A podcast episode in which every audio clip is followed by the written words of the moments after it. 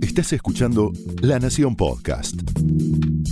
A continuación, Humphrey Insilo, editor de la revista Brando, te invita a descubrir la intimidad de un melómano en La vida circular. Quiero entrar en tus cosas, revisar, abrir cada cuaderno su lugar. Hola a todas, hola a todos. Mi nombre es Humphrey Insilo y en este episodio se sube a la vida circular el gurú de varias generaciones de grandes músicos argentinos, autor de canciones maravillosas, pero sobre todo un artista conceptual, Daniel Melero.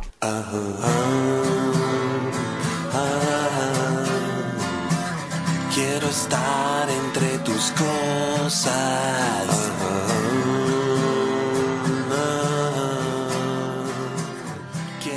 Daniel, bienvenido, gracias Hola, gracias por tus palabras. Gracias por subirte a, la vida circular. Decía recién en la presentación que sos el autor de canciones maravillosas. Muchas de ellas clásicas, como Quiero estar entre tus cosas, que la estábamos escuchando recién, como, trata eh, Trátame suavemente, en fin, un montón. ¿Qué es para vos una canción? Eh, nunca, nunca me detuve a pensarlo verdaderamente. Yo diría que soy víctima de eso, de eso que no sé definir tal vez.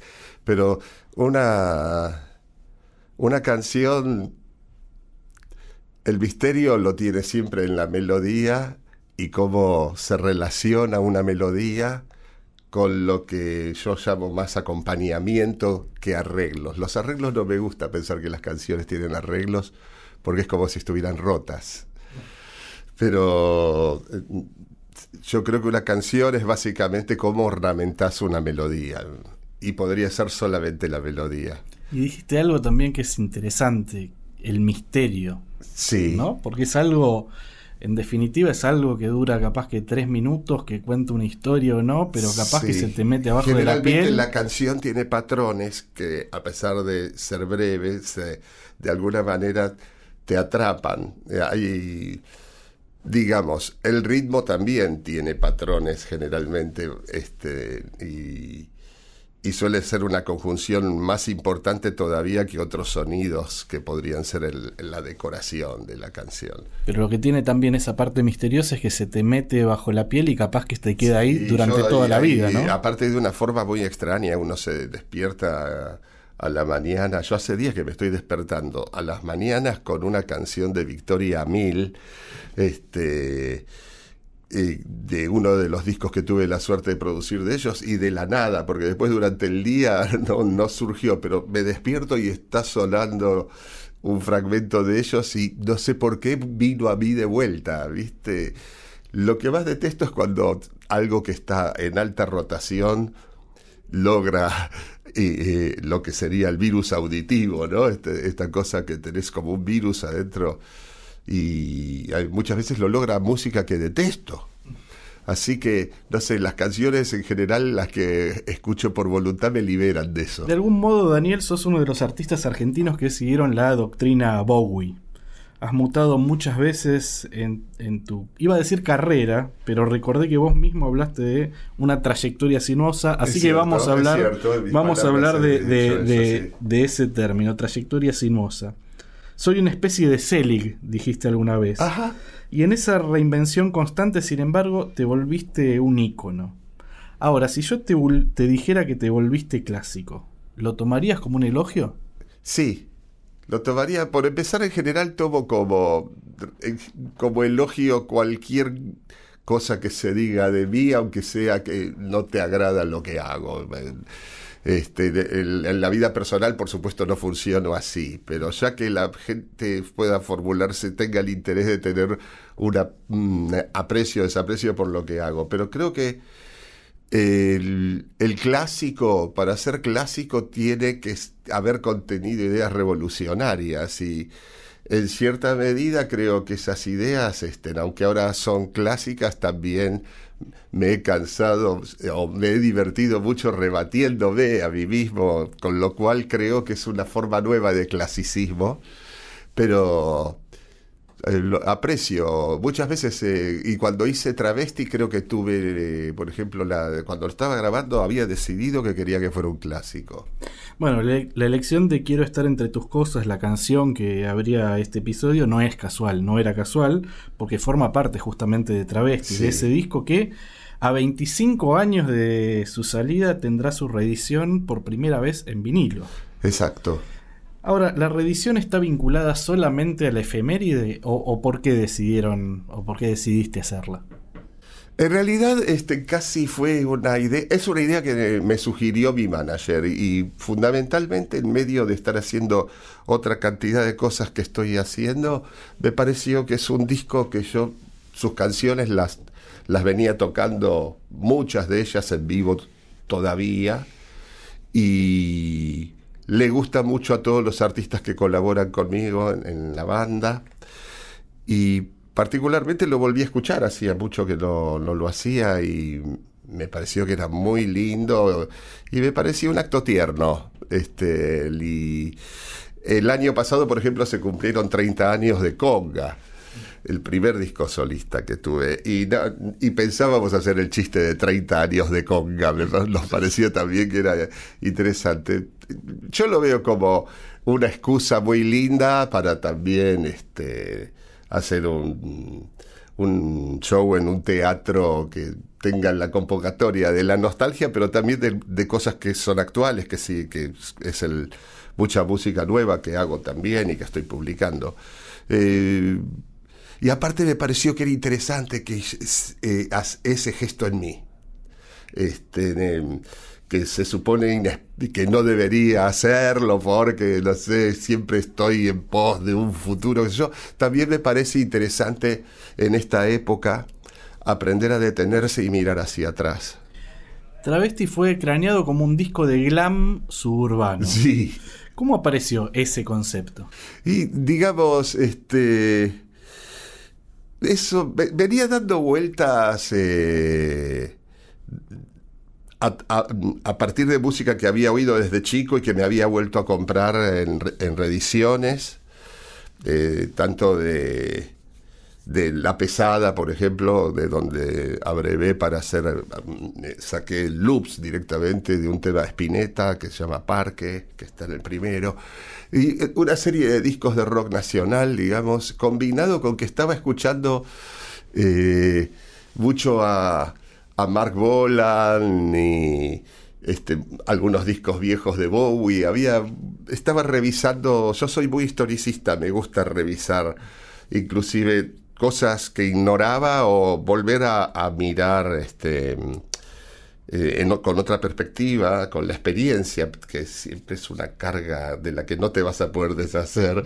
Este, y, y se, me fue filtrando todo ese, toda esa idea y estaba muy metido con... Eh, leyendo, leía mucho Baudrillard en esa época, La transparencia del mal y había leído varios libros de Baudrillard, inclusive algunas canciones de otros discos tienen como título Estrategias Fatales o cosas por el estilo. Y me interesó mucho la idea del trans que había en Baudrillard, como la idea de que todos ya éramos trans. Y este y al mismo tiempo yo empecé a ver a todos como eh, me surgió esta idea de que todos somos travestis este, y que utilizamos una vestidura que es la que no nos da ni vergüenza ni orgullo y a veces nos da vergüenza y orgullo, pero es la que nos atrevamos.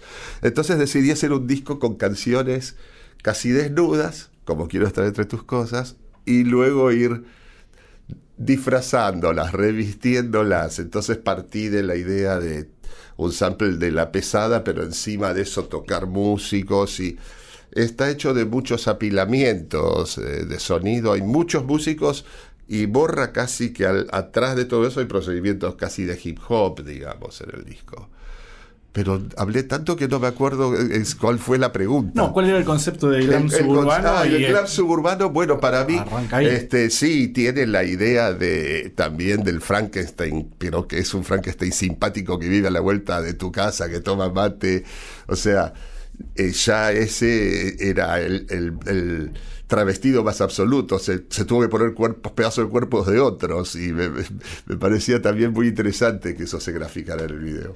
Con los derechos adquiridos por la comunidad LGBT travesti nos suena hoy como algo disruptivo, ter- como término. Sí, era, era, Pero- era pero- despectivo. Pero, pero me imaginé que en ese momento sí lo era. Sí. Y de, de hecho también este, a la vez está emergiendo eh, Chris Miró, que fue la, la primera travesti en llegar al mainstream, en, en tener exposición mediática, ¿no? Sí, también hubo el caso también de un, un travesti que había criado niños y se los sacaron. Mariela- Mariela eh, Muñoz. Sí, que fue también de mucho impacto. Creo que eso debe haber pasado en ese año. Yo creo que eso este, caló profundamente en cualquier persona con sensibilidad. Y, y el título tenía que ver con, con, un am- con, digamos, con un ánimo de provocación, con un llamado de atención. Me gustaba la idea de este también, digamos, eh, a pesar de todos los discos que ya había hecho, yo no era considerado todavía como algo que siempre anhelaba, que era ser artista de rock. Siempre se me veía como una persona del techno, no, no se me, se me veía como un tipo que andaba con máquinas todo el tiempo, cosa que también era verdad, aunque a mí no me gustase. Pero yo lo hacía por sentirme rockero, eh, eh, para mí era la respuesta necesaria que había que dar, evolutiva y todo, pero me gustaba mucho la idea de, de verme como un paria social también, como un paria de la música, de, alguna manera como se estaba tratando a los travestis. Colocarme en ese lugar yo mismo me pareció interesante y creo que este, hoy con el tiempo eh, me da mucha alegría haberlo hecho. Para el concierto, y me imagino que también en todo el proceso de, de- de la edición de- del vinilo, volviste a, a estas canciones. Sí. ¿Cómo es esa mirada, digamos, retrospectiva? Y vos hablabas de tener una mirada retrospectiva sobre los otros, sobre cierto proceso o cierta obra. Ahora, ¿cómo es esa mirada sobre tu propia obra? Y yo creo que a- además se, se combinó con que se mm, me han digitalizado una serie de videos de esa época. Algunos están un poco deteriorados solo por el desgaste que el tiempo les produjo, pero vi cómo funcionaba en el estudio de grabación. Y eh, definitivamente eh, Travesti es el último disco que yo hice eh, llevándolo todo claramente decidido al estudio, aunque tuviera que grabar a todos los músicos que se grabó, eh, vi que lo tenía completamente estructurado al álbum, desde el planteo que ya tenía justamente en mis máquinas, este, con los sonidos y, eso no volvió, no, lo volví a hacer. De ahí el más, en general, cuando he ido a un estudio, he ido a componer directamente. Pero es un disco armado muy táctica y estratégicamente, este, con, con mucho mucho detalle donde verdaderamente importaba, porque verdaderamente el disco se grabó rápido, justamente por saber todo esto. Y. Y me, me impactó el ver la consistencia este, de concepto a, a lo largo de las mezclas, a, partir de las cosas que decía. Yo creo que en general cuando me escucho siempre siento que estoy diciendo boludeces. Pero este cuando lo vi a, ese y, como ya hay una distancia enorme, somos otro cuerpo, somos otras personas, pero me- me impactó. Yo le pediría que me produzca un álbum ahora. Eh, bueno, y hablando, digamos, de la actualidad, se viene este, este concierto, esta revisión sobre travesti, pero a la vez tenés, por lo menos otro de, de- de tus proyectos es el que tienen con Tuñón, de Ah, sí, sí, sí, Babasónicos, también, sí, sí. Y, vi- y vienen de hacer un show impactante con muy buenos comentarios. Yo no tuve la no oportunidad de verlo, verlo, pero eh, me llegó por muchísimos lados de que estuvo increíble y que es como algo. este, Es un, es un álbum que hicimos con Diego a lo largo de casi cuatro años y medio, eh, esporádicamente, pero siempre consistentemente haciéndolo. Inclusive en un, en un momento dado, solo por el afán de estar grabando, él dispone de un hermoso estudio de grabación, el de los chicos de Babasónicos, y hicimos cosas ahí, después mucho en mi casa, y, y bueno, creo que le llegó el momento de ser editado. Yo al primer año creí que ya estaba listo. Diego fue muy insistente en, persistir eh, eh, en búsquedas que siempre, a pesar de yo considerar que ya estaba, vi que tenía mucha razón en lo que decía. Aún confusamente, este, nos conocemos hace una enormidad de años, este, hace más de 40 años que nos conocemos. Este, y fue muy lindo de hacer y, bueno, tocarlo en vivo fue todo también un replanteo de algo que era como producido para, para hacer algo grabado que no tenía la obligación de poder representarse. Y la verdad que fue muy grato tocar, vamos a volver a hacerlo ahora luego de- del show de Travesti, vuelvo a tocar con Diego eh, en un museo eh, que se llama Marco, en La Boca, todavía no recuerdo bien la fecha, y también ahí voy a tocar con otro proyecto que tengo que es más eh, como, más, mm, yo diría, estoy tocando ahí con Nahuel Berner- Berneri, que es un productor y músico. En los últimos discos míos los grabé en su estudio y empecé a tener afinidad con su trabajo.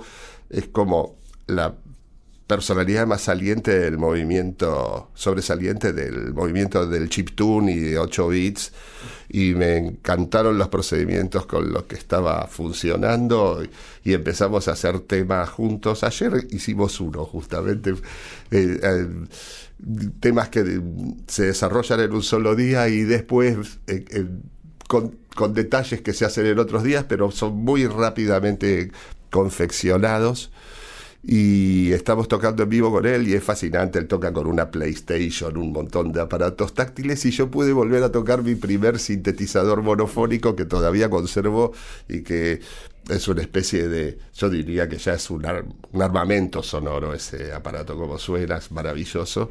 Daniel, perdón, vamos a contarle a los lectores qué es el chiptune, qué es el movimiento de- del, del 8 bits. Creo que vos lo podés perdón, hacer mejor que yo, los- inclusive, sí. Es un retrofuturismo, es, eh, va desde las computadoras Amiga para hacer música, a también tocar con interfaces que están decididamente creadas para otra cosa y ver que se pueden utilizar como controladores musicales, este... eh, la eh, su último álbum, el de Nahuel, era un álbum imposible. Venía en un disco de estos de 3,5 de plástico, en un disquete. el disquete, wow. Este, y eh, es toda una situación de gente que está haciendo música con lo que los demás tiran a la basura, básicamente. O tienen olvidado en su casa, o desde un Game Boy este, de los antiguos, hackean esos instrumentos.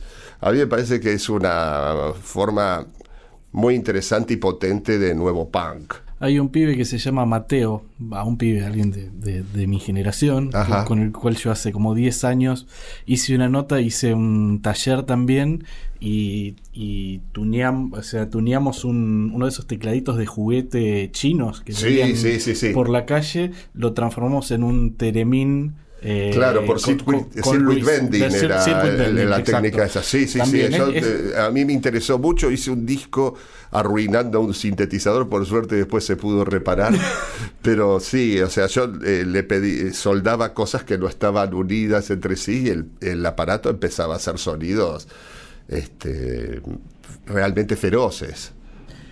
Daniel, y de la hora te llevo eh, a tu infancia. Sí. ¿Cuál es tu primer recuerdo musical? Eh, eh, el, el recuerdo fuertemente que a- había un compilado que tenía como último tema del lado 2, que era un disco que era de mi hermana mayor, que traía Surfing USA de los Beach Boys y que yo ponía, lo que debo haber rayado ese disco con la torpeza que tendría con, ahí de niño, ponía todo el tiempo el último del lado B, que era esa canción, y me ponía a correr alrededor de la mesa del living para marearme. Era como que tenía que escucharlo en otro estado, no, no, me llevaba como a buscar un, nuevo lugar casi psicodélico, este, de la impresión que me producía. También inmediatamente más grandecito tengo los primeros discos que me compré. Eh, el- eh, uno que pedí para mi cumpleaños fue el- la banda de sonido de Batman, eh, el simple, el- que es un temón. De, Y- de Nelson Riddle. Sí, exactamente. Y. La, la- y- la vieja serie de Batman de los Sí, 60, con muy psicodélica. Sí, sí. Y después, eh, el, en el mismo año, co- creo que prácticamente fue en el mismo año, o habrá sido unos meses después, no sé, me compré mi primer simple de. Ahí sí, ya como que había descubierto algo y me compré Strawberry Fields de los Beatles, que era, no sé, ahí también. No, no corría alrededor de la mesa del living ya, pero lo escuchaba y lo escuchaba y lo escuchaba todo el día directamente. Mucho más que un músico en el sentido clásico, soy un oyente que llegó a manejar instrumentos musicales. Un oyente no solo de discos, sino de recitales. Muchísimos recitales. Fuiste testigo de buena parte de los artistas de la primera generación del rock argentino. Viste, Sí. viste todo. Sí, creo que sí, va, lo sé. Este vi grupos que también eran de los primeros y no han pasado a ser representantes eh, históricamente, pero que también me impactaron mucho. Pero sí, vi, vi a Almendra, Manal, Los Gatos, por supuesto, vi a Tanguito en vivo. eh, Box Day, el primer Box Day, lo vi también en vivo, qué sé yo. Facundo Cabral, que estaba iniciándose en el rock, venía de tener otro nombre, creo que era el Indio Gasparino, antes no me acuerdo bien cómo era. Este, y, pero también fui a ver a un, no sé, a un grupo que se llamaba Comandante Energía y esos me volaron la cabeza y me parecieron impresionantes y no han pasado mucho a la historia. Era gente que era devota del gurú Maharaj y, y tocaban un rock psicodélico muy impactante. Otra banda que tocó esa noche, me acuerdo, que era Barro, Barro Mental se llamaba, y eran como casi los Residents, o sea, pero este va. Esto todo te lo cuenta el recuerdo, ¿no? Este, en el impacto que yo tuve en aquel momento con eso. Tal vez hoy este, me gustarían más, no lo sé. Este, se- seguramente tendría una mirada más, este, eh, más aburrida yo. Empezaste, a ir a, empezaste a ir a ver recitales desde muy chico. ¿Qué Desde edad, muy qué edad chico. tenías? 11. 11. A los 10 ya había visto a los gatos en bailes de carnaval. Y eran los gatos salvajes en ese momento. ¿Y era, y era de motu propio que ibas a los, a los conciertos, acompañas a alguien? Me llevaban unos amigos que tenía más grande que tenían 15. eh, y con ellos, eh, esos eh, eran como mis ídolos también, casi. Y yo era el más chiquito y sí. eh, había que, eh, eh, la verdad que era muy chiquito y, y era difícil defender, poder entrar inclusive. Antes, ahora te, te, te vas arriado como si fueras ganado, ¿no? Para entrar a un show, pero Ahora- antes era más complejo. No es, no es común que, que un chico de 10 años tenga amigos adolescentes. Vos eras una especie de niño prodigio también. ¿no? Tendría, sí, sería como la- una mascota, me imagino. Que Pero, pero también habías estado en, en, en la tele, ¿no? En un programa de Sí, Héctor sí, sí, Coire. es verdad. Estuve en Sábados de la Bondad, fui, ahí estaba Darín, estaba Codevila. Yo iba al colegio y un día eh, en Flores y un día vinieron de Canal 9, creo que era Jorge Torres, el productor del programa que sigue haciendo producción en radio, hace poco me lo he cruzado. Y vino a entrevistar chicos que pidieron chicos que fueran, entre comillas, avispados, qué sé yo. Y nada, me, aparecí en la televisión a- ese mismo sábado y sí, durante como un año más, creo, estábamos ahí todos los sábados. Era linda la experiencia. Para mí era un juego y era una mesa redonda de niños y la verdad que eran este, todas criaturas bastante interesantes las que había. ¿Te volviste a cruzar con ellos después? Digo, No, esta no, gente no, no, contaba, no, Codevila. no, tampoco, no, no hemos coincidido nunca, no. Este, pero sé que, eh, por lo menos sé que Darín se acuerda, porque lo has mencionado él. Pero sí, sí, fue toda una experiencia esa, pero digamos, al final tal vez creo que éramos unos descarados. No era nada prodigioso eso, verdaderamente. Bueno, pero te sirvió para tener un vínculo también con, con- con gente más grande, con esa, esa Sí, situación, puede, ¿no? ser- De puede ser también, pero hay... Algún tipo de madurez, quizás. ¿no? Tal vez sí, tal vez sí, tal vez algún tipo de responsabilidad, pero era un niño igual. Y, y era un niño cuando estaba yendo hacia el magnetismo del rock, o sea, porque yo creo que fui imantado por una, por una, por una forma de vida que me pareció este que tenía un mensaje que era el- el- el que yo quería para mi vida.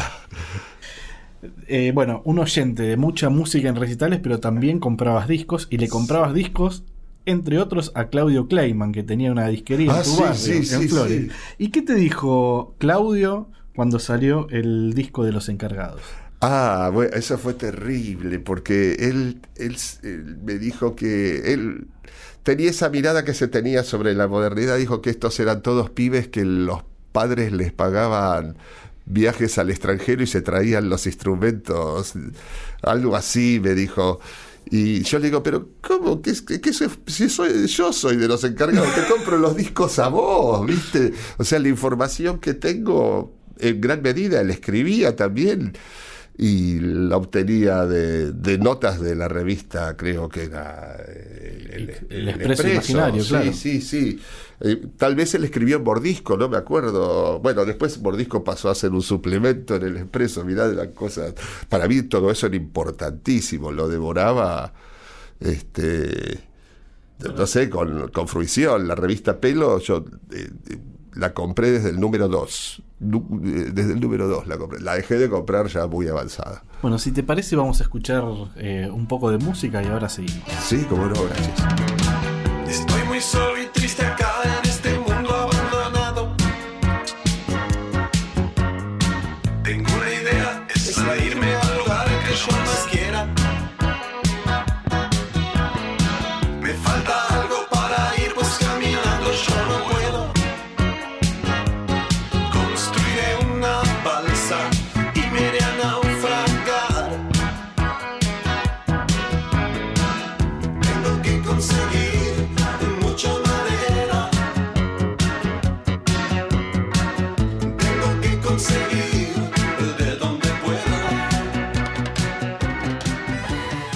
Escuchábamos recién a una de las canciones fundacionales del rock argentino, La Balsa, revisitada por Los Encargados. ¿Cómo surgió la idea de esa versión? Y la verdad que en la época que tocábamos el Einstein, ya tocábamos la balsa. Yo creo que me- básicamente debo haber estado influenciado por cuando los Divo hicieron Satisfaction. Pienso que de ahí y- y- y alcanzó esa información como para hacer una relación local. Eh, Sí, una especie de. Sí, de. Básicamente, en ambos casos, creo que las canciones están eunucas, ¿viste? Así, están como castradas de alguna forma. Este, y de fuera de su espíritu verdadero de liberación, como era, lo era Satisfaction o como lo era la balsa, es más este, estricta la atmósfera. Este y nada, tiene ese parte de un esa versión fue parte de uno de los dos álbumes de los encargados que no Que nunca salieron, Sí, claro. sí, sí. Y nada, tiene un audio muy interesante. Pero sí salieron, sí salió en single. Sí, como, como simple de, de difusión de un disco que finalmente terminó no saliendo y cuando, cuando llegó, ahora me lo han regalado, el disco lo tengo en casa hace muchos años, digamos, me lo regalaron en los, en los noventas, pero me parece bien que, que sea un objeto mítico. ¿Y, y, y te importaba, les importaba la opinión de, de Lito Nevi en ese momento?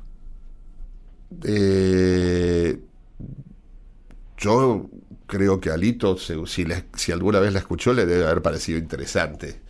eh, eh, es lo que creo. Nunca, nunca fue en contra del tema, sino reforzando por oposición al mismo tiempo. Pero mm, nunca, nunca tuve oportunidad casi de hablar con Nevia. Este, ni mucho menos le iba a andar preguntando esto. Me interesó más preguntarle cosas sobre Winca la única vez que lo monitoreé con eso. Lo admiro mucho a, a, a Nevia. Varias, varias historias confluyen en los encargados. Primero, los ya míticos naranjazos y, y frutazos y monedazos que recibieron en el Barrock de 1982. Curiosamente, otro de los grupos que, que, sufrieron esa misma reacción por parte del público fue Memphis, la blusera, en otra, en otra, en otra de las fechas, porque Ajá, fueron sí, sí, dos sí, fines de semana. Memphis, eh, sí. Y ellos Y eran, eran- de la zona, nosotros estábamos en Flores y ellos en Floresta. Y eran, eran dos grupos en veredas estéticamente opuestas. Ahora, a, a casi cuatro décadas de, de- de ese festival. ¿Te pesa esa anécdota o solamente quedó.? quedó? No, yo creo que fue más que, más que nada, te quiero decir, yo fui con una pesa ese día. Yo soy el que pesó la fruta que me tiraron. O sea, lo daba por hecho. Este, ni sabía que eh, también eh, que era un error colocarnos en la programación antes de Riff. Y la gente empezó a tirar cosas eh, en cuanto empezó a sonar y vio que no había una batería. Eso molestó mucho y aparte que básicamente no sé, vieron un rubio troll o les pareció algo así. Pero hay algo muy consistente que hizo el público ahí. Eh, no cualquiera te tira el almuerzo. Ti- ti- Tiene que estar muy disgustado de verdad con lo que ve. Hay que tener todo un contenido ideológico para poder reaccionar así. Y, yo creo que nunca uno debería exponerse a eso. Creo que lo hice porque era joven y, e inconsciente. De, que eso podría haber terminado muy mal. De, hecho, uno de los músicos terminó con, podría haberse partido un ojo, a mí me tiraron no solo naranjas, sino que me tiraron un, una masa de hormigón con pedazos de canto rodado que se fue a estrellar en un Marshall y lo rompió. Mirá con qué contundencia llegó como una bala de cañón y a mí me pasó al lado de la cara. Este, pero era una manera de... eh, es más recordado que nos tiraron todo eso que, que el grupo Revelación fue el que fuera. Hubo grupo Revelación, pero nadie se acuerda cuál fue. Pero esa fue un poco la maniobra táctica y estratégica en ese momento.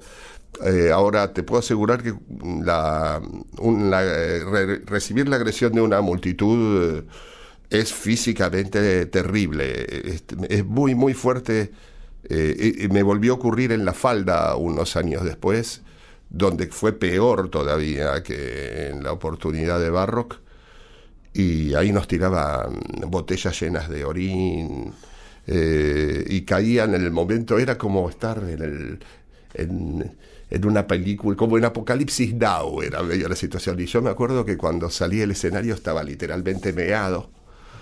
Este, había uno que me tiró choclos y naranjas con una puntería excepcional. Se, se debe haber llevado al muñeco de la Kermés, seguramente. Y nada, casi, casi, casi me desmorono cuando salí del estado en el que me había dejado esa masa de agresión y nada, era sucio y feo todo lo que ahí pasaba. Supongo, intuyo que este tipo de cosas no, no, no suelen pasar ahora. ¿Sentís que hubo una evolución por parte del público que es más tolerante, por decirlo de Yo alguna la, manera? la verdad que la palabra tolerancia siempre la detesté. O sea, es como decir, no me gustás, pero igual, viste, Eh, eh, eh, no te pego porque tengo que ser tolerante. Me parece una actitud, viste, o una, de una corrección o una- forzada. o una convivencia No, yo creo que lo que yo creo que hay otra cosa que es que los espectáculos ahora consiste la gente no va a, a- tener una experiencia aunque te parezca mentira que después de contarte toda esta agresión que recibí la gente iba a tener una, una experiencia común una, una experiencia de comunión. Y de alguna manera nosotros éramos, eh, no sé, el demonio ahí. Y reaccionaban así. Ahora creo que la gente va a tener una experiencia individual Todo el mundo está viviendo una la experiencia, no la comunión.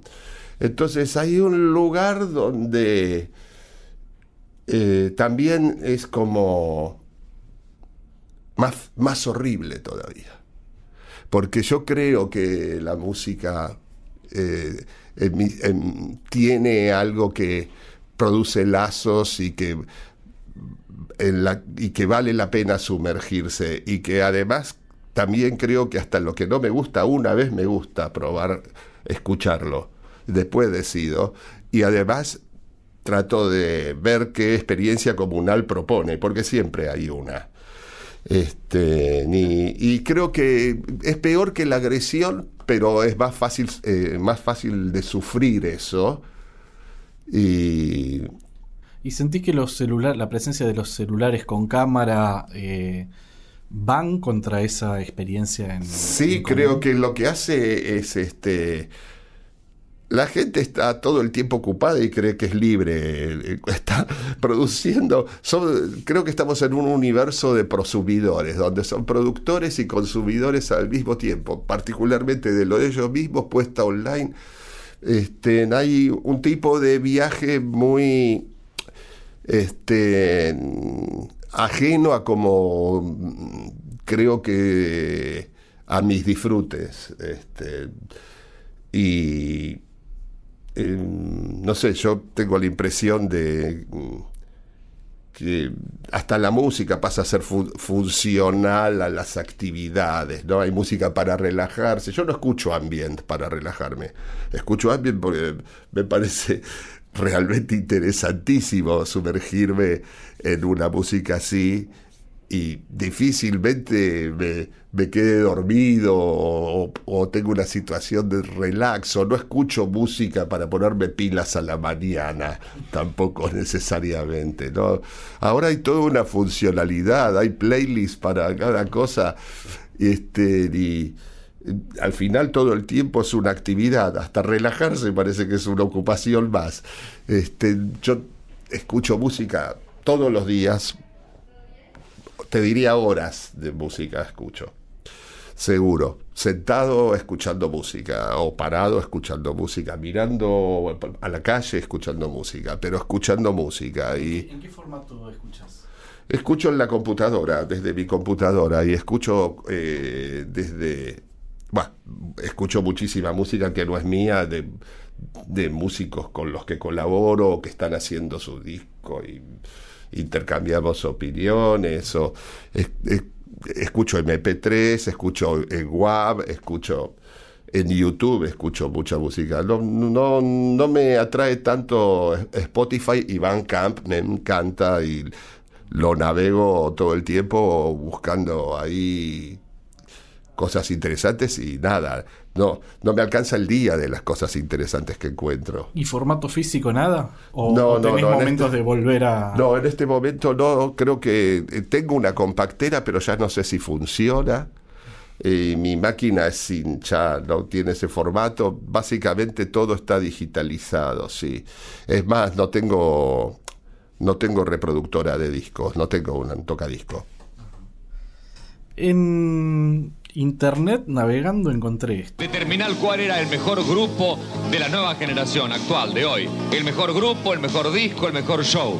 Y estos notables rockeros coincidieron todos en denominar número uno como mejor grupo, como mejor show y como mejor disco al conjunto que nos acompaña en este momento. La presencia entonces con el aplauso de los chicos, naturalmente, de los encargados.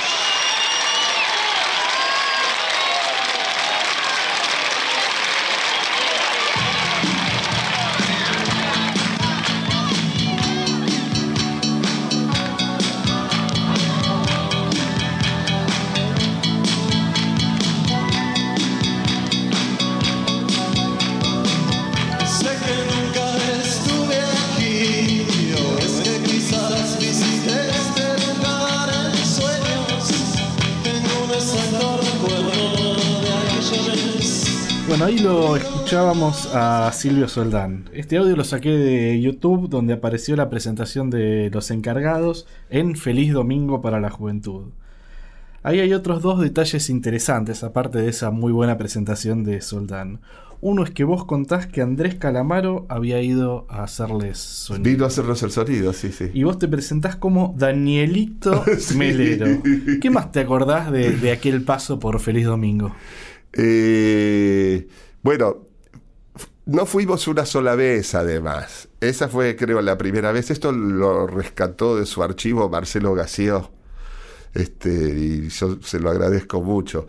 Este, y me acuerdo que estábamos cansadísimos, veníamos de dar un show en, en un, en un barco que estaba parado en el puerto y se usaba como lugar de eventos y, y nada, había sido, habíamos vuelto muy tarde, había sido todo bastante difícil en ese barco, literalmente con, con la tripulación, había habido problemas con nuestros plomos, la tripulación, había sido un quilombo todo eso, y fuimos ahí a, a Canal 9 y nada, eh, mm, no me acuerdo demasiado, me acuerdo que me insultaba mucho los, los pibes de las tribunas, aunque no se nota, y que las chicas estaban muy contentas. Este, pero los varones en general, eh, este, te veían bailar y te eras un puto, ¿viste? Casi una constante, ¿no? Sí, En- en- sí, a lo largo sí. de tu vida, esa situación. lo- los varones enojados y las chicas este, Sí, atraídas. sí, sí, ahora ya no pasa, pero de- debe ser porque ni las chicas están atraídas por lo que soy ahora, ya no soy ese sex symbol tal vez. Pero este sí, en esa época era una constante. Era una constante. En esa época, te quiero decir, ibas con un Walkman por la calle y eras un puto. Eh, que, aparte, básicamente, era el campo más amplio, o sea, más que más que sexualmente, era como el formato insulto este, para lo distinto, para el tipo distinto, digamos. Creo que los dos grandes exponentes del, del rock como cultura en la Argentina, personas que se refieren al rock en términos de cultura rock, son vos y el Indio Solari. Ajá. En, en- en su discurso, en sus... Sí, Y ambos hacen hincapié, eh, bueno, en esta idea, que el rock es mucho más que un, que un género musical. sí, la, la música es una parte del rock. ¿Cuáles dirías vos que son los pilares de esa cultura? ¿Y podrías definir en qué momento, si es que ocurrió, el rock dejó de ser una cultura? Eh, claro, bueno, digamos. La palabra rock engloba cosas tan, tan diversas y, y como todas las palabras pueden usarse mal eh, desde mi punto de vista y usarse mal de otra forma, digamos, nunca correctamente. Este, yo creo que la actitud, eh, digamos, de rock sigue existiendo. Ahora, hay muchas veces que esa actitud es un campo de gestos vacíos, ya recorridos. El otro día Diego Turiol me decía que tal vez el rock, como música, ya dio todo lo que tenía para darle al rock. ¿Sí? Como cultura. Y, es probable que algo de eso sea bastante real, bastante cierto. O sea, los formatos establecidos de la música rock ya no pertenecen a una acción cultural interesante casi. eh, y de influencia social o de supuesto revolución, por supuesto que no, pero cambio al menos, ¿no? Este. Sin embargo, yo creo que la actitud rockera, el estado de rock, existe y, por ejemplo, yo lo veo fuertemente, lo noté en la gente de, los 8 bits, de la gente que... esa gente es eh, profundamente... eh, son, leen, leen, o sea, son, están en un multitasking muy extraño eh, y profundo, y creo que ahí hay una cultura, y yo la veo como un estado de rock, esa cultura.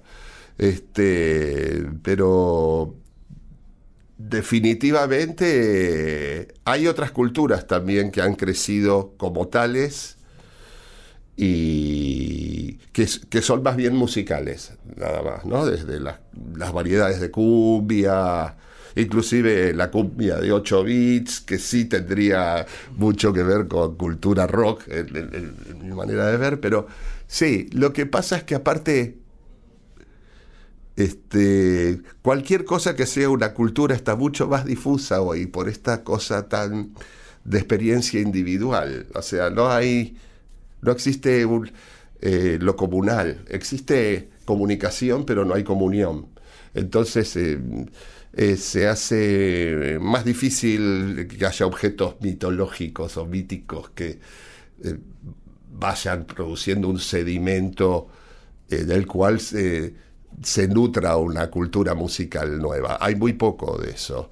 Yo creo que era lo- los libros eran el pilar para mí de, de la música de rock en un momento dado, cuando, digamos, no hablo del rock and roll, el rock and roll ya eso es una necesidad casi física fue, ¿no?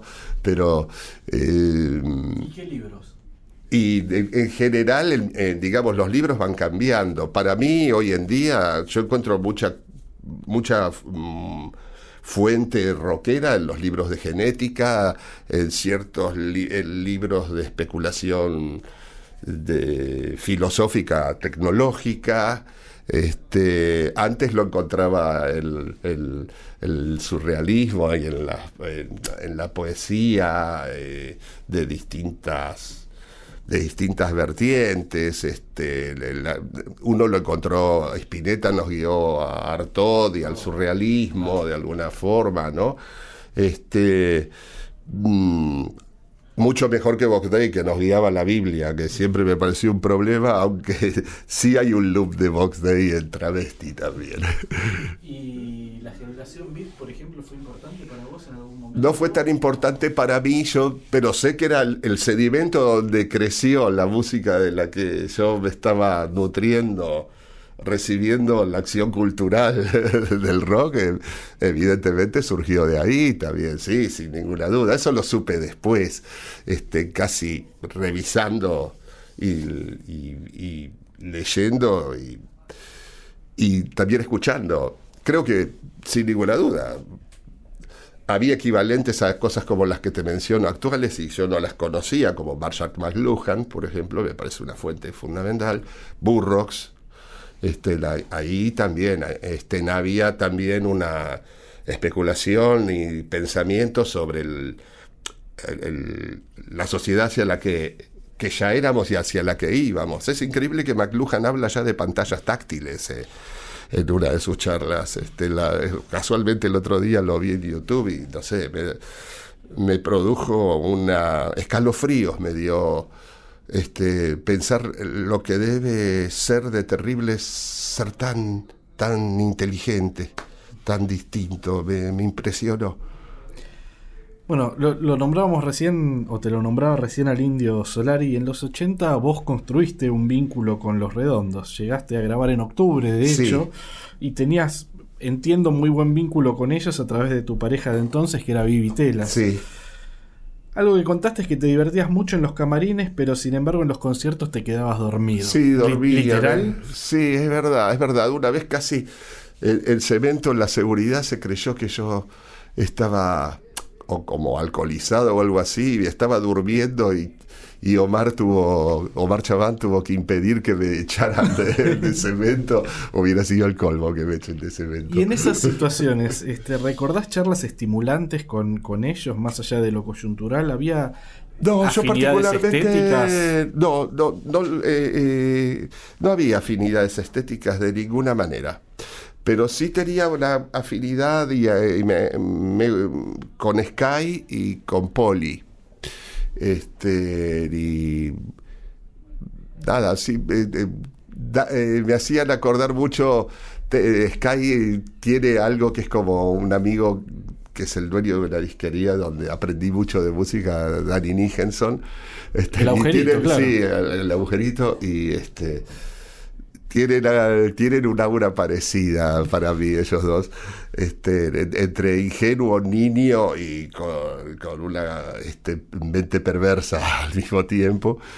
Y, pero nunca tuve mucha afinidad musical ni, eh, ni muy personal con, con, con el indio. Pero nunca, o sea, de hecho fui a, a- a- estuve en octubre y para mí estoy muy contento y me parece muy lindo de parte de ellos, sabiendo que yo pensaba así, que me hayan invitado.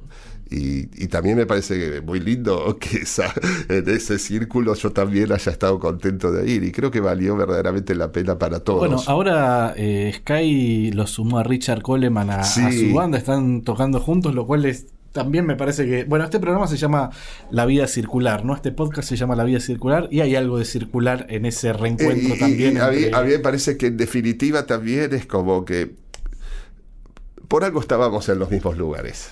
Eh, al- a- a- éramos muy pocos. este, ni, eh, esas diferencias que parecen grandes cuando uno las mira, ahí eran muy chiquititas. Al final, este, eh, pertenecíamos a, a- a- a algo más grande que nuestras intenciones. Hay algo de, de- de- de tu discurso donde siempre el rock está muy presente, pero quería preguntarte si te interesan otras músicas por, por fuera del rock, sobre todo, eh, no sé, recuerdo que alguna vez hablamos del Mono Villegas. Sí, lo iba a ver yo. Todos los sábados a la mañana al esos San otros, Martín. esos otros lenguajes, ¿a vos te, te interesan el lenguaje del jazz, por ejemplo? Sí, Bill Evans. Bill Evans, sí. Bill Evans eh, lo vi en vivo acá en Buenos Aires cuando en el año, creo que era el año o 72 o, o 74. En o el sea, Coliseo, seguramente. que me parece que fue en el Gran Rex hoy, pero no estoy seguro. Creo que sí. Este fue en el Gran Rex. En el Coliseo lo vi a Borges. A- vivo. Y a Bodrilar también. Este pero este eh, Bill Evans, eh, ha- hace unos años y gracias a YouTube encontré un- el documental donde él... eh, porque cuando fui a ver a Bill Evans sentí que nunca había escuchado algo parecido y creo que no lo volví a escuchar hasta que volví a escuchar a Bill Evans y, y, a- y- y me enteré cómo pensaba la música y siento una enorme coincidencia en su visión de, espiritual de la música y también admiro en general a mí no los músicos virtuosos me, aburren mucho este, porque eh, eh, son esclavos de tener que demostrarlo y él es ajeno completamente a eso y es de una sensibilidad y un respeto por el silencio que se ve poco en el jazz. Chet Baker lo tenía de alguna forma más baladista, la, la comprensión de la improvisación y de cómo desarrollarla de Bill Evans es, eh, eh, no sé, es una de las cosas que en la vida me gustaría haber podido tener, pero por suerte tengo la música de él. Muy poético de algún modo, ¿no? Sí, O sea, sí, pero aparte desde...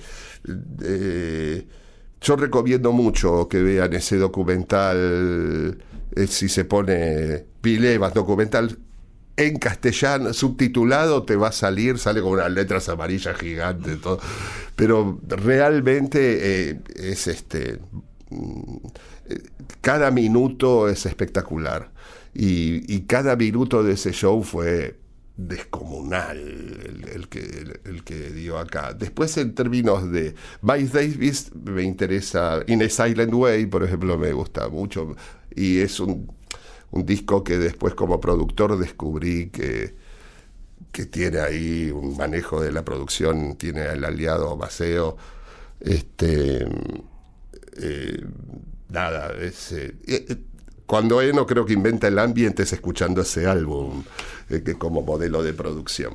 Eh, y no, escucho, sí escucho a John Cage, escucho mucho, mucho. Este, inclusive la obra silenciosa, si es necesario, también la escucho. Este, y me gusta Morton Feldman dentro de lo que se consideraría música de cultura alta, para definirla mal y pronto, o, como es verdaderamente. Este, ni. mm, y ahora se me hizo una laguna, pero tengo un favorito que es el que reinventó la ópera y se me acaba de producir un problema mnemotécnico y no lo recuerdo a él, pero este, en la ópera, una ópera que es hablada directamente y disculpen que no recuerdo el nombre. Este, Ya lo googlearemos lo Eh, sí, decimos. no, después. no, no, pues voy a acordar de cualquier. Celestial Excursions es una de sus obras más hermosas. Este, y nada, este, perdón, es Robert Ashley. Impecable. Si te parece, te invito a que demos una vuelta por el universo. Dale. Entre planetas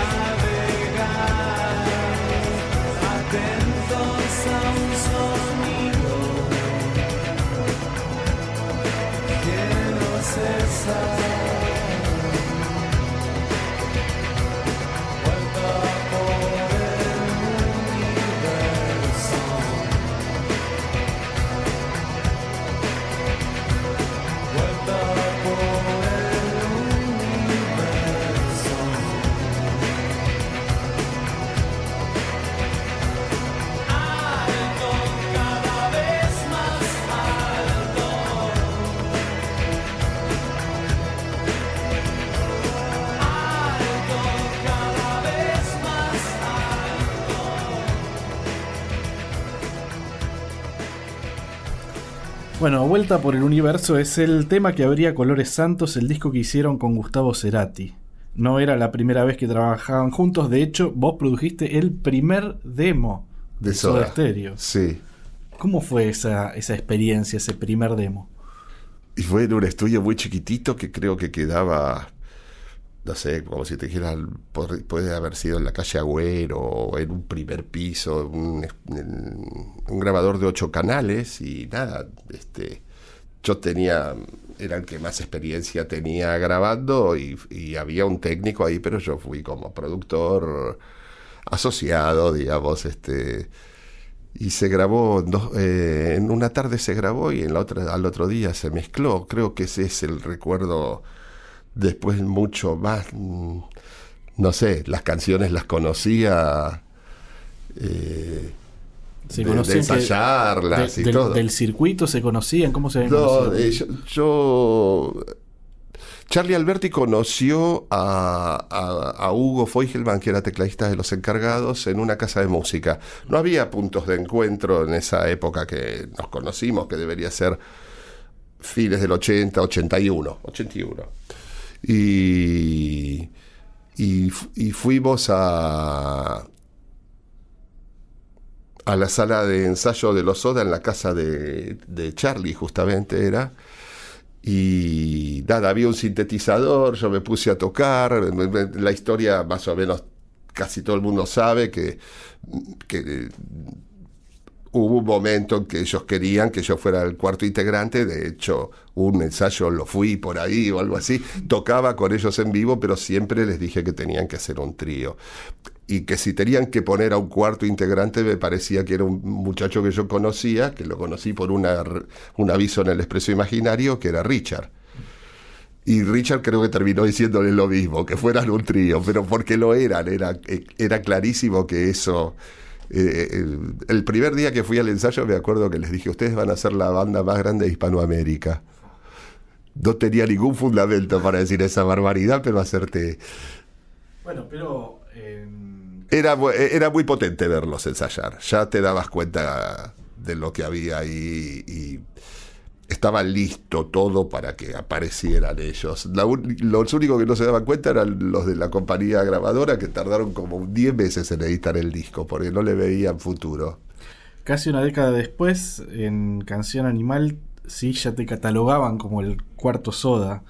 Y no sé, tengo entendido, va- vas a contarme vos bien cómo es todo esto, pero tu entrada soda de hecho fue más por el lado de Gustavo en esa, en esa época. Sí, yo estaba más vinculado a Gustavo más que a, a los, a los otros chicos en ese momento, pero... Tengo- entendido que este, provocaste mucho rechazo en la novia que tenía Gustavo en aquel entonces, también con, con Zeta y con Charlie y con todo el entorno del grupo. Yo ni me di cuenta. Te digo que creo que también esas cosas pueden ser perspectivas que tienen eh, eh, en ese momento. Yo me reservo que nu- nunca sentí, nunca me hicieron sentir mal. Esas personas que estaban descontentas se las fumaron entonces, pero y en definitiva me habrán visto como una herramienta de trabajo, pero yo no creo que también eh, había muchos celos este, innecesarios. Yo ja- jamás eh, colaboré con un grupo de artistas para crearles problemas. Provocar problemas, y sé que solamente, en el fondo, creo que solo llevé soluciones. Pero en, e- en e- en ese momento, de hecho, tengo entendido que compartieron habitación con Gustavo en, en- una gira o, en un, o, durante una grabación afuera. Ah, sí, t- compartíamos en los departamentos, sí, sí, sí. y estaba Z, estaba... A- sí. Hasta por, en algún momento circulaba como, no, no te digo el rumor, pero una cosa como que eran amantes, como una cosa de... Qué divertido. No, no, no, bueno, es obvio que no. No, ya lo sé, pero digo, vos no, no en ese momento no lo sentiste así. No, no, no, y tampoco lo siento ahora, me sorprende la pregunta, pero este no, no, no lo sentí así y sé que al final por lo que nos juntamos, eh, primero fue la música, además después fuimos grandes amigos con Gustavo.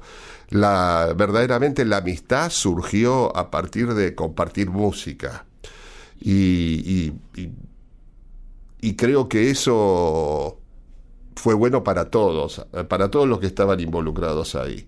Y nada, y para mí también, por supuesto. Bueno, y, Colores Santos fue el, disco que grabaron en una época de ebullici- ebullición creativa, pero que al mismo tiempo intuyo que muy dolorosa porque se estaban muriendo casi al mismo tiempo los padres de ambos. De- Sí, de el, de hecho- Gusta- el padre de Gustavo hecho- fue una larga agonía, el, mi padre fue repentino. Eh, mi padre muere cuando empezamos a grabar Dínamo. Ah, bueno, de hecho el, el disco eh, Colores Santos está dedicado a la, a la memoria de mm, Juan Sí, José, que era el papá de Gustavo. ¿Cómo fue el proceso creativo detrás de eso? Bueno, empezó.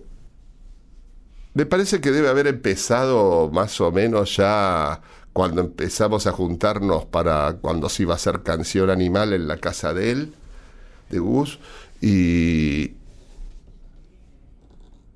Y empezamos a hacer, a tener como zapadas, yo grababa en un sequencer, a veces grabábamos en una grabadora también que tenía Gustavo, donde él había hecho el demo de canción animal, eh, la primera vez que fui a la casa lo escuché, la verdad es que es parecidísimo al disco. Yo he llegado a encontrar que hay gente que tiene cassettes de bajadas que hacíamos nosotros de los temas. A mí me sorprendió que eso existiese, pero sí, durante meses estuvimos ahí elaborando cómo iba a ser el disco y además quiero decirte que así como lo que te contaba de Travesti, como yo lo tenía muy claro, Gustavo tenía esa situación con Canción Animal. Mm, Dínamo fue un disco más eh, lúdico, más eh, elaborado este, más lúdicamente, más, más parecido a Colores Santos, digamos, ¿no? Pero mm, eh, ahí, ahí creo que empezamos a hacer los primeros, los primeros elementos de lo que iban a ser las canciones y la pregunta era cómo se grabó. No, ¿cómo fue el proceso el creativo? Proceso, sí, el proceso fue a consecuencia de tener ahí los instrumentos, juntarnos y tener el entusiasmo de que lo que sonaba era bueno. Tal vez yo debo haber llevado los instrumentos para elaborar algunos sonidos para canción animal. de- de- no, no recuerdo muy bien cómo puede haber sido eh, la situación. Sé que hubo, ya llegó un momento en que eh, era continuo eh, que nos juntáramos a hacer música. Todos los días era.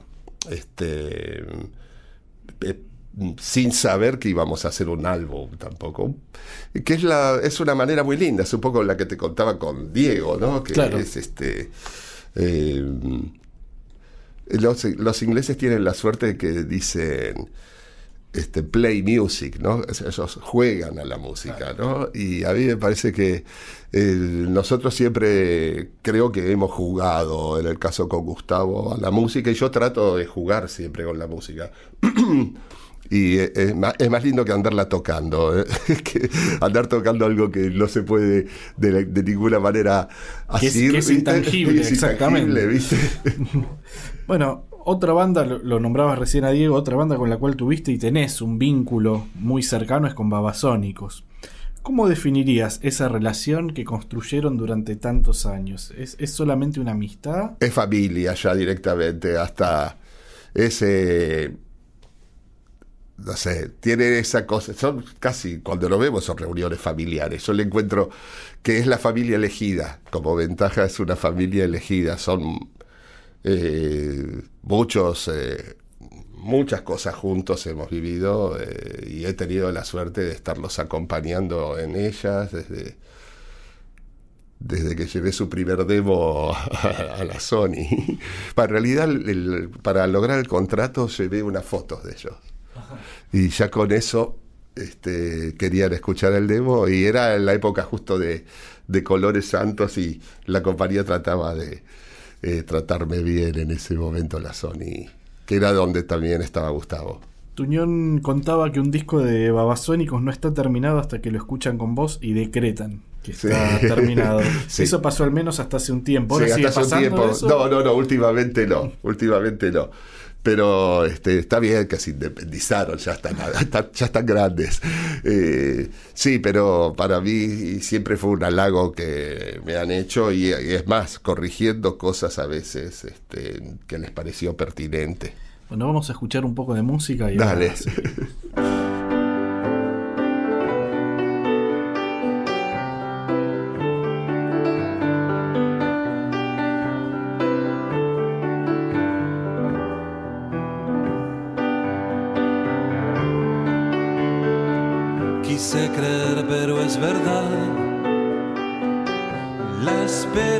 larga. Todo cambia de lugar. Aún en la calma. Tengo tanto que decir. Las palabras me hacen torpe.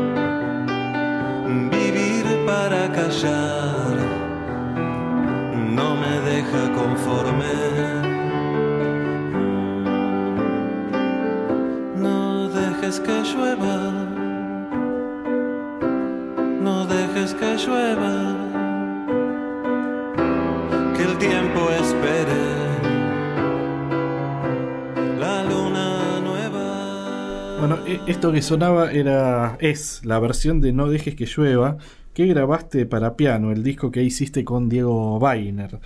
Me gustaría que hablemos de ese disco, que de algún modo parecía muy disruptivo en, en ese momento, pero no sé, por lo menos a mí me pasó que viéndolo en retrospectiva, no sé si es tan así. ¿Cómo surgió la idea de hacer piano? Eh, empezó empecé a vincularme con Diego. Este, él me, me trajo, creo, su, lo que iba a ser su primer disco. Y este.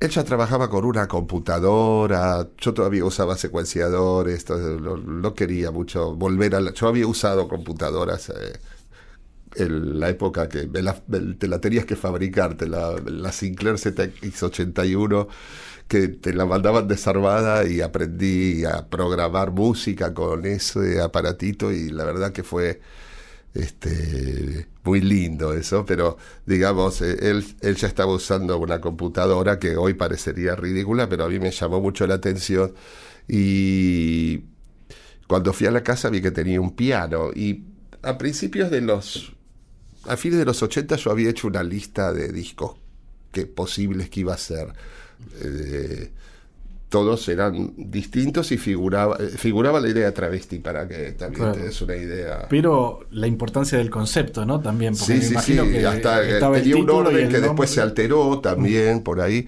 pero sí, y, y tenía, no, no sabía a veces el título, pero sabía cómo era el álbum.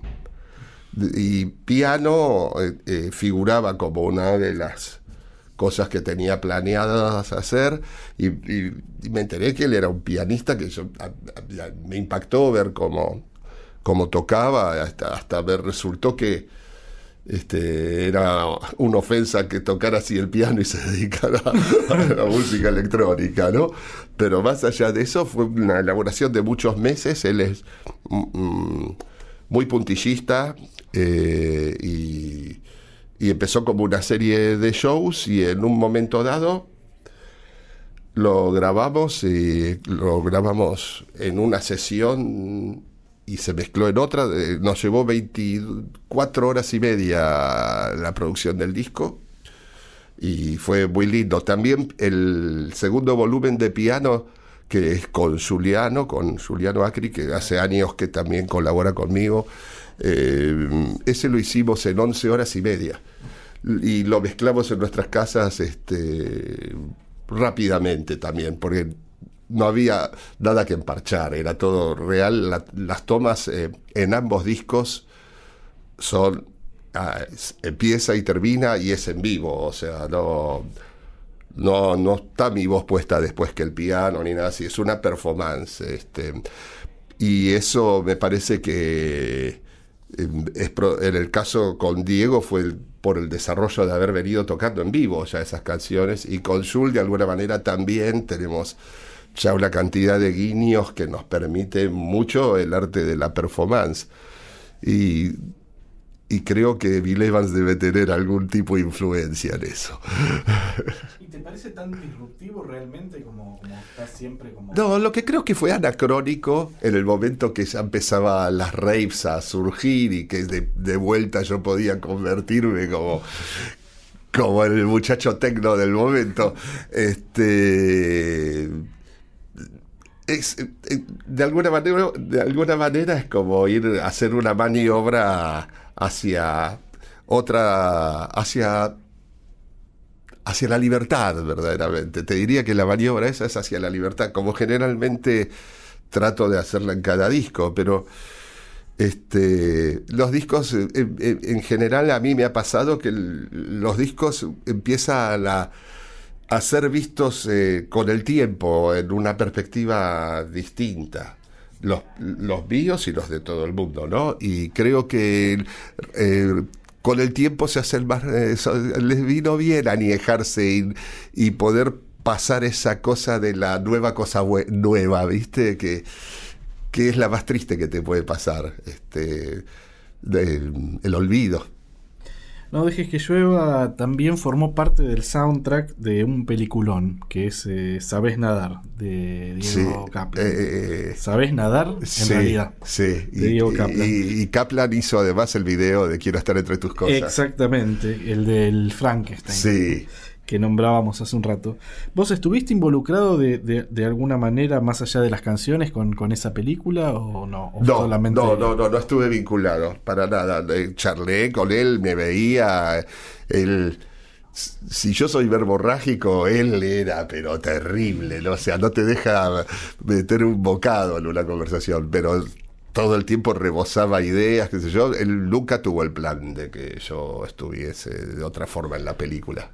Ahora, el cine es otra de las expresiones artísticas. Pero, o sea, perdón, conocí el, el script todo Ah, eh, meses antes, ¿viste? no, te, te decía que- Contado por él. Te decía que, que el cine es otra de las expresiones artísticas, otro de los lenguajes que dialogan con tu obra. Sí. O que al menos fueron influencias como las lecturas en cada etapa de esta trayectoria sinuosa que Sí. decíamos. En Ahora, Antes y Después, el libro que hiciste con Gustavo Álvarez Núñez, hablas mucho también de cine, pero también hablas de cine porno. Sí. De hecho, alguna vez diste un show en un sex shop y Sí, sí, sí, sí, donde porno. yo era socio. ¿Te sigue interesando la estética del porno? Me parece que no, no estoy tan.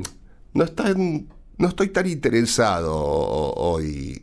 Digamos, había una cierta cosa en el, en el cine porno que, digamos, eh, el cine triple X, que si lo queremos pensar, este, este, la película, este, ¿cómo se llama? La de los...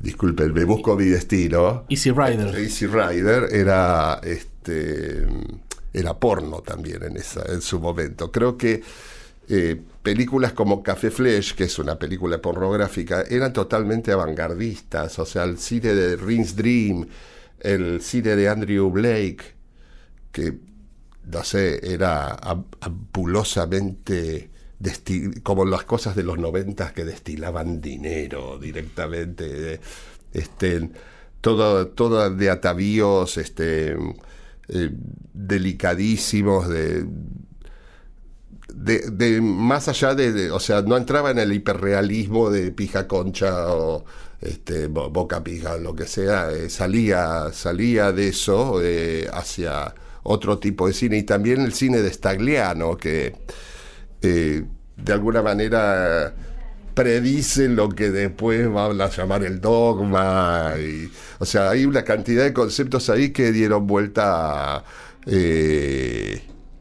a la estructura misma del cine y de la televisión. Ahora me parece que la pornografía más moderna está más basada en cosas que parecen más estar, estar, a- estar hablando por Skype con alguien.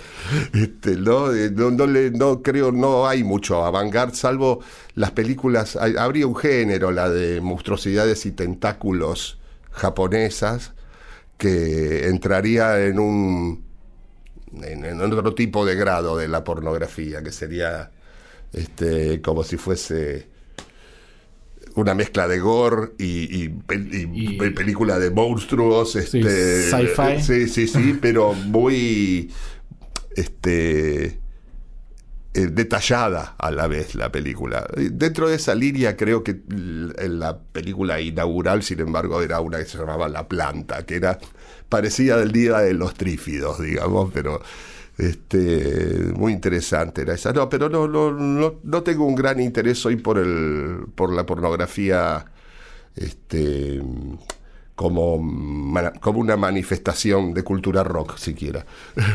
Me encontré hace unos días con Víctor Mayland, el Ah, director sí. de cine porno Sí. argentino, acá en la puerta del diario, porque habían encontrado una, una grabación de, de la primer porno de- en la historia de, de- de toda la cinematografía, que era argentina. Argentina, y lo habían invitado a él para hablar, yo me lo encontré de casualidad en la en la puerta, había venido al canal a hacer una nota. Y Su cine es muy brutal, es, es- es- es, este, realmente a mí nunca me agradó. Siempre me interesó que había el director argentino. El director argentino, las tortugas tenía, un, tenía lenguaje, él, vamos a decir. Pero mm, lo, lo yo lo había entrevistado hace muchos años y, y me lo encontré, lo, lo saludé y le pregunté cómo iba todo y me dijo que, que la industria del cine porno local estaba destruida, que, que todo, este, ya todo tenía que ver con el, con el amateur y demás, ante lo cual me pregunto si se puede establecer alguna analogía, ya que hablamos de porno, entre la producción y distribución del porno actual y la de la música. En esta cuestión Y en cierto sentido está todo en streaming ahora, podemos pensar que es, es similar.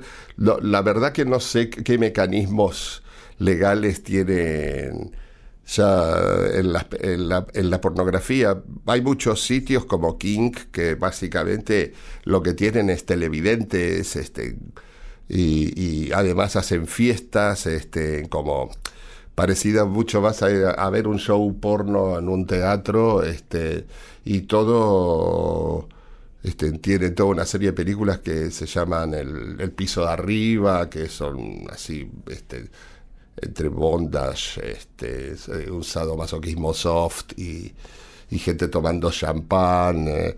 Es, una estetización que también es transmitida, o sea, vos podés ir, pero también podés verlo en directo y, pero digamos, no me parece que deben el dinero lo deben de alguna manera estar capitalizando en tener gente que paga mucho para asistir a ver a sus estrellas eh, y como un espectáculo de teatro en definitiva y, O un recital. y a la vez con, claro un recital una, la teatralización digamos en gran medida la música hoy por ejemplo si vos editas un disco en realidad el disco es la excusa por la cual tocas este, hay- a- a- antes eh, se tocaba para sostener al disco, muchos años atrás, cuando esto, cuando recién en los ochentas todavía era así, uno salía a tocar para vender, el disco. Este, hoy, para mal y para bien, la teatralidad de la música es, eh, es clave en, en de qué vivirían los músicos. Y a mí me parece que, por otro lado, eh, eh, existe mucha injusticia hoy todavía en cómo se regulan las leyes eh, respecto de cómo son las cosas en Internet, pero hubo mucha injusticia también en la industria del discográfica, donde mucha gente ganó demasiado dinero haciendo muy poco por los demás. Es eh, curioso escucharte decir de qué vivirían los músicos pensando que hubo una banda que se llamaba ¿De, qué vive sí, Melero? ¿no? Qué, qué buena intriga tenían, ¿no? Eh, ¿qué- ¿Cómo te cayó en ese disco eh, o, ese grupo en ese Nunca los escuché, no me interesó conocerlos porque este, no me lo preguntaron a mí. Este, todos saben perfectamente, los que me conocen, que vivo el tráfico de niños.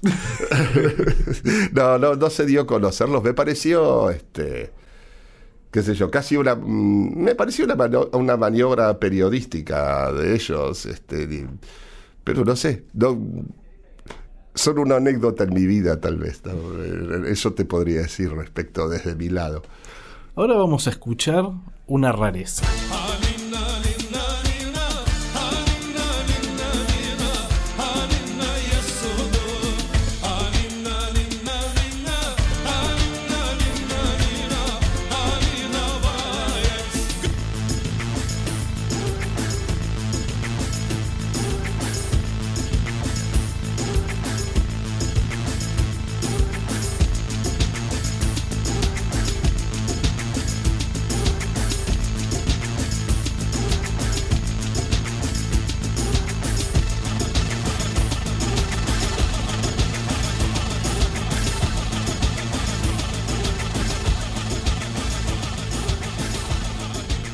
Historia por detrás de esta canción tiene una práctica vanguardista porque empezó en Sarkis, un restaurante que se hizo muy popular en los últimos 20 años, pero que cuando vos ibas allá, me imagino que no estaba tan instalado en el circuito gastronómico.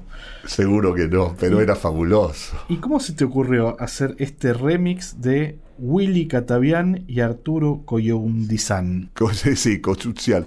Eh, porque Willy era hijo también del dueño de Sarkis y era, estaba, eh, eh, conocía de rock y todo. Este, el, a mí el ambiente de Sarkis siempre me, me gustó, eh, era comida familiar verdaderamente y hace unos años que no voy ahora, pero los vi en vivo tocando el tema y me pareció que era interesante. La verdad que aparte suena muy actual la canción hoy.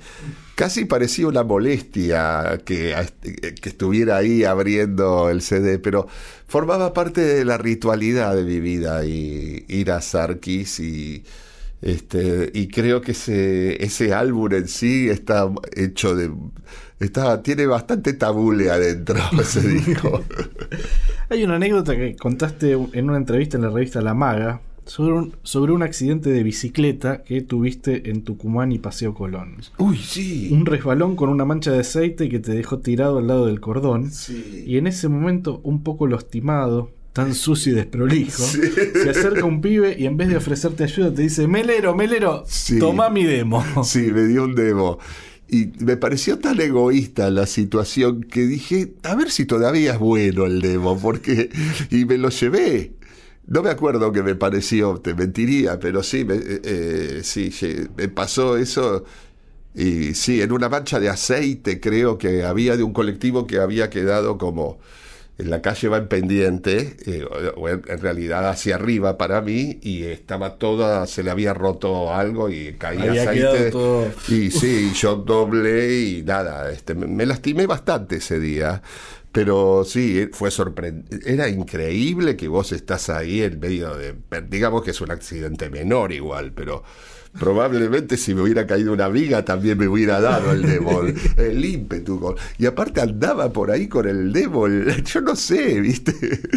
En algún momento le regalaste cinco bolsas de consorcio llenas de cassettes al periodista y crítico Pablo Shanton. Sí, pues. De, de sí, demos viejos. sí. Eh, ¿Todavía tenés demos? ¿Seguís recibiendo? Últimamente pido que me manden links, Links. pero sí, me siguen dando CDs y yo les digo que lamentablemente no los voy a poder escuchar sí, y generalmente eh, pido que me dejen un link, pero sinceramente hubo un momento en que era tal la cantidad eh, que no, no hubiera tenido tiempo para escuchar otra cosa que no fuera demos, si lo seguí escuchando. Y también me pareció, hubo una etapa en que empecé a pedir que no, y que no me dieran más demos porque no, no tenía, además ya no tenía dónde guardarlos. Este, Eh, y, y- esas bolsas fue- fueron poco. Llegué a tener prácticamente la baulera de mi casa llena de CDs en un momento dado. Eran,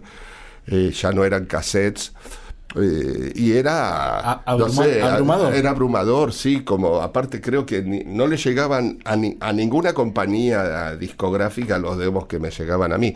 Y a la vez es un acto este, de aprecio muy grande como para que uno no lo atienda eso. Así que al mismo tiempo, de alguna forma, dejé de hacerlo y por azar a veces a todo el mundo le explicaba, mira, yo ya, a veces cuando se da, agarro algún CD y ni siquiera quiere, puede ser que no sea el de arriba, juego con el azar ahí ya, pero...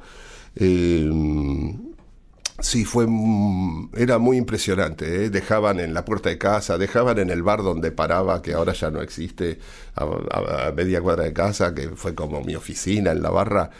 Directamente ya tenían recepción de demos, ¿eh? pero era muy fuerte, ¿eh? y a la vez este que tanta gente quiera que el- tu opinión sobre algo y que al- el rango era total Aleatorio. no, de- claro, no era que heavy metal había patadas y a mí me, da- me daba mucho orgullo que me trajeran este rock pesado también, me parecía interesantísimo, ¿viste? Y, y nada, eh, es, eso fue como, ahora, está, ahora paró, solo son links en general ya, y es mejor. Es, es más bueno para mí y para los demás. Y mucha gente termino yo conectándome viendo su Bandcamp. Termino muchas, en muchos casos vinculándome con artistas de, por- porque los de escuché en. Bandcamp y, lo- y sí, me comunico. ¿Y qué tiene que tener un artista para que vos eh, lo produzcas? ¿O qué tenía que, tener? ¿Qué tenías que encontrarle? Y ti- tiene que, para mí, tiene que estar brindándome información que yo no tengo y que me deslumbre, más allá de si me gusta. Y nada, y tener este eh, la disponibilidad de abrirse a la música que ocurra también de porque a mí lo que más me atrae como productor es una vez que me involucro con alguien porque hay algo que admiro en lo que en lo que hace más allá de tiene que estar eso siempre presente mm, la sensación de también de estar como aprendiz y que se parezcan más a sí mismos que si yo no hubiese estado es la meta fundamental. ¿Qué estás escuchando por estos días? Y estos días estoy escuchando, empecé a, escuchar bastante eh, el, el último de Cornelius, estoy oyendo eso, estoy oyendo sinceramente mucho tiempo música que estoy haciendo. Este, estoy en ese momento donde estoy evaluando una cantidad de material que ya está grabado y algunos que están en, este, como en vías de ser descartados los temas o no. Quedan, en general quedan para, yo le digo el legajo para el futuro, todavía no estoy listo para ciertas cosas. Este, ni, a, ver qué más este, estoy escuchando. Siempre que me preguntan eso me da como Escucho mucho Acid Mother Temple, que sé que están por venir a Argentina. eh, me parece en, en general una de las unidades musicales más interesantes que hay. Sigo escuchando bastante a la IMO. Este, fíjate, son todas cosas japonesas, se ve que me dio para ese lado en estos días. Y escucho, volví a escuchar el último de Black Moss Super Rainbow, que mm, es una banda que siempre me encantó y nada, estaba pensando, a, a ver si cuando vuelvo a escuchar algo de alguien, digo, a ver si sacó un disco nuevo, porque a veces me pasa esa sincronicidad y justo salió unas remezclas de ese mismo álbum. Y, y, y- nada, este, en, este momento no me acuerdo, escucho también a Ma- Mary Latimore, que es una arpista eh, electrónica, este, que no es que me guste demasiado, pero súper interesante. Estoy escuchando este música que hacen amigos, mucha, este, eh, también este, eh, estoy escuchando mucho un compositor eh, argentino joven con el que tenemos algunos planes este, de musicales, este, y me está mandando algunas ideas, se llama de apellido de Leonardis, este, Gustavo de Leonardis, y ha- hablo mucho con él por teléfono últimamente. Y ¿qué más escucho? A ver, bueno, escucho Ah, estoy escuchando mucho, ah, sí, perdón, tengo que nombrarlo porque es lo que más escucho, ahora me acordé, a, a- un artista que se llama Kevin Martin, que tiene varios alter egos, uno es The Bug, el otro es Kid Mida Sound, y me parece el, el- el artista con el sonido más impresionante que existe en este momento de todo lo que yo conozco. ¿Y tenés eh, discos favoritos? ¿Volvés a ciertos discos Sí. clásicos? Bueno, Just Low. eh, eh, tengo un recorrido por Bowie que eh, todas las semanas por lo menos ocurre. Este, particularmente en, la semana pasada fue con Scary Monsters, ¿no? Este, y, mm, y nada, y me gustó estar eh, eh, leyendo las letras mientras lo escuchaba, ponerle mm, atención, últimamente le estuve poniendo mucha atención a la pluma de Bowie y es eh, descomunal como escribe, al igual que también escucho mucho de los demos de Brian Ferry, estoy escuchando mucho, de Roxy Music y demos de discos solistas de él, y me interesa mucho ver cómo desde qué embrión compositivo desarrolla su arte, y es espectacular. Daniel, y para ir terminando, vos en algún momento hablaste de la cumbia de, de 8 bits. Yo había pensado en preguntarte por algo que me da mucha intriga, que tiene que ver con qué te pasa vos con el folclore argentino en particular, con los folclores del mundo en general, porque bueno, hiciste algo con esta, con, con- con la música eh, Sí, armenia, sí, pero es como algo muy, es como una rareza, pero me refiero más a, a las músicas de, de raíz. ¿Te atraen en algo? ¿Te Eh, conmueven? a mí me- lo que pasa es que me, me- sí, me- a mí me gusta eh, mucho la música, la música actual sudafricana también. Mucho, el gukon, lo que ellos denominan gukon, creo que se pronuncia. Y, eh, pero lo que pasa es que eso tiene, la- las raíces son espectaculares y el árbol es gigante y llega a ser contemporánea la música, ¿no? Que, este, sea, yo siempre tengo dos ideas, que es que cuando sentís que, que no hay nada nuevo, empezar a revisar África. Siempre pasa algo ahí.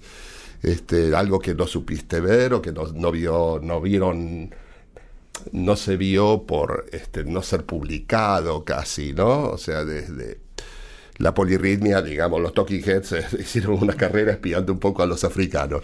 Este, pero no escucho casi música que sea una reproducción de músicas que, cuyo estilo este, no, mm, están de alguna manera magnificándolo o haciéndolo profesional. Me, atrae mm, eh, mucho la, la- tal vez el recorrido que hizo León Gieco de la Quiaca a Ushuaia, a mí me parece que es tal vez eh, de las cosas más interesantes que sucedieron acá. Y Leda Valladares, este, la vi en vivo varias veces, eh, sobre todo en los 70s, y, y- inclusive cantando con grabadores conectados al estilo de Free Pieno, y era fabuloso y era primal, pero también contenía algo contemporáneo. Y eso este, me atrae mucho más que la simulación de lo primal, que ya no existe, creo yo, y que podés encontrarlo, uy, perdón, de manera tal, tal vez muy puntual si recorres el país por ahí, sí No, sentís pero, la pero, potencia por ejemplo, que tiene. Yupanqui un- es un artista que en algún momento Yupanqui te me interesa. te No, Yupanqui me interesa, pero nunca le compré un disco. Eso, eso sí es real, pero me parece espectacular. Pero no. También me parece algo que también ocurrió, que está entre lo ocurrido, es- también está ahí esperando que lo descubra.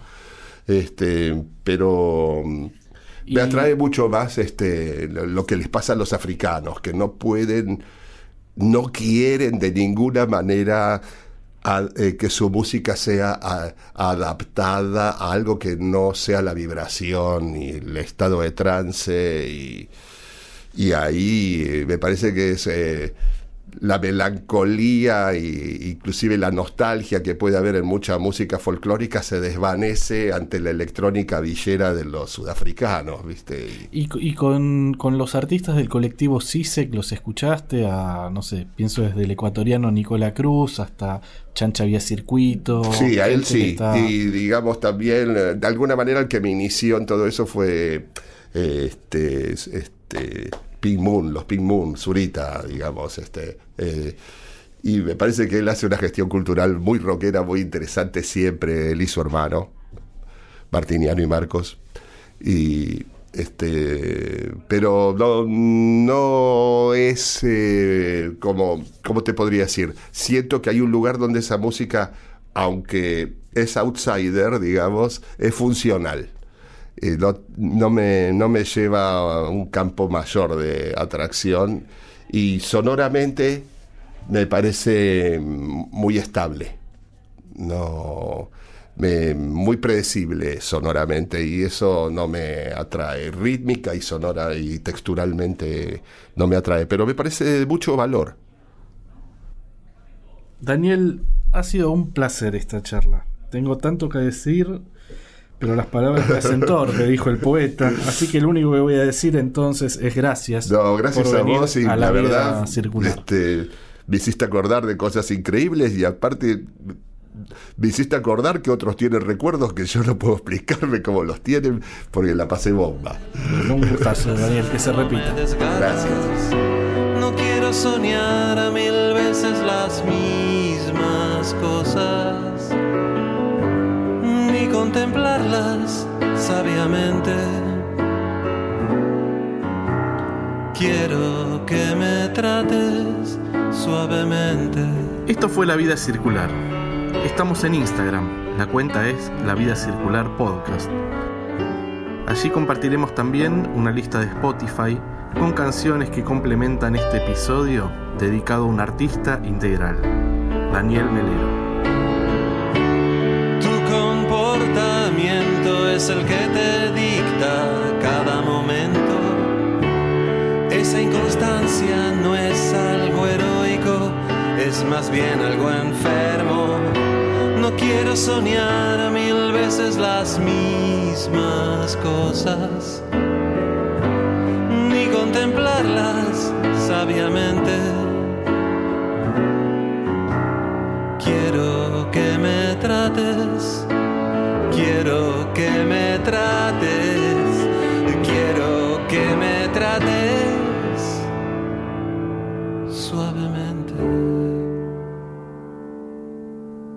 Esto fue La Vida Circular, un podcast exclusivo de La Nación. Escucha todos los programas de La Nación Podcast en www.lanacion.com.ar. Suscríbete para no perderte ningún episodio. Estamos en Spotify, Apple Podcast, Google Podcast y en tu reproductor de podcast favorito. Seguí escuchando La Nación Podcast.